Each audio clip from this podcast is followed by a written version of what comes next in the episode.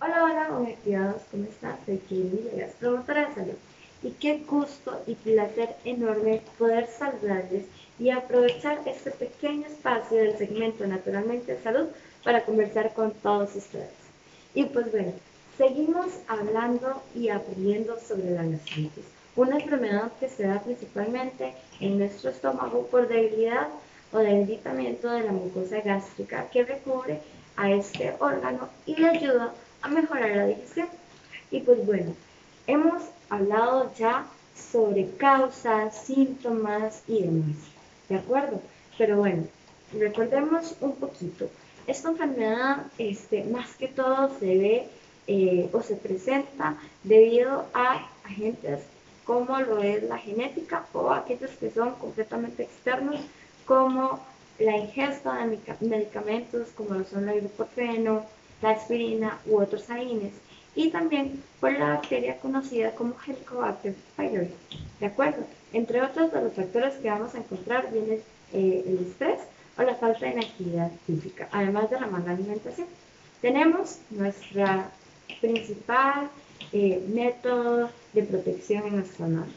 ¿Cuál es? Pues bueno, hacer actividad física. Recordemos que hacer ejercicio, actividad física nos va a ayudar a disminuir el nivel de en nuestro cuerpo y por ende disminuimos el cortisol, aumentamos aquellas hormonas que nos dan felicidad y podemos gozar de una mejor digestión. Recordemos, ya se les he mencionado en otros segmentos, que todo, todo, todo lo que vivamos el día a día, estrés, carga, felicidad y demás, se nos va también al estómago y se puede presentar de otras maneras en nuestro cuerpo. Así que bueno, hay que protegerlo, hay que cuidarlo y para ello pues podemos hacer muchas cosas.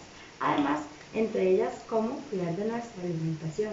Recordemos que hay alimentos que pueden detonar la gastritis y bueno, ¿cuáles son? Pues aquellos que son muy condimentados, muy procesados, altos en grasa, enteros como lácteos, ¿verdad? Entonces, eh, podemos incrementar el consumo de alimentos que son completamente naturales, como por ejemplo las verduras crudas son lo mejor para el recubrimiento de la mucosa, como por ejemplo el pepino, el tomate, la lechuga, también lo que son las frutas eh, con cáscara, esto nos ayuda mucho en la digestión, no solamente con la gastritis, sino también incluso con el estreñimiento, ¿verdad? Este, también por otro lado, cereales integrales, ojalá. Luego también em, la preparación, cuidar mucho la preparación de cada uno de los, alimentos que vayamos a ingerir.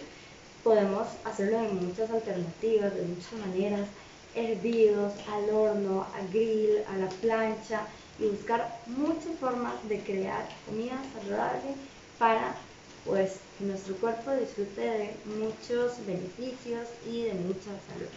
Ahora, tenemos la bacteria Helicobacter pylori. Esta podemos prevenirla tomando agua potable, embotellada, ¿verdad? Hervida e incluso lavando los alimentos que pueden estar infectados y demás. Pero seguimos expuestos a la sociedad, seguimos expuestos al ambiente y ¿qué podemos hacer para mejorar o proteger nuestra mucosa gástrica? Pues bueno, les traigo una alternativa completamente natural y entre los ingredientes vamos a encontrar nada más tres cositas, agua, té y miel. Agua hervida, ¿de acuerdo? Luego, té puede ser té verde o lo que es el té negro. Este tipo de té no causa acidez, más bien ayuda a la digestión, ¿de acuerdo? Y tenemos la miel de manuka. La miel de manuka está producida por las abejitas de Nueva Zelanda, del norte y del sur. Y estos tienen propiedades completamente antiinflamatorias, que tienen beneficios eh, inmunológicos y además antibacterianas, que es lo que ocupamos. Que proteja nuestra mucosa gástrica de esta famosa bacteria.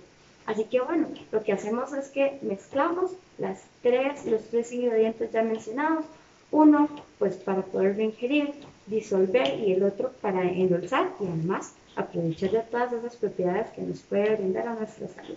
Y pues bueno, gocemos siempre de todo lo que podamos obtener de forma natural y solamente si vemos que los síntomas siguen no mejor o me siento muy mal, podemos consultar al médico y los medicamentos que él nos receta podemos ingerirlo. Pero siempre, siempre, siempre con prescripción médica, ¿de acuerdo? No usemos eh, medicamentos de otra persona o porque por ahí los tenía y así.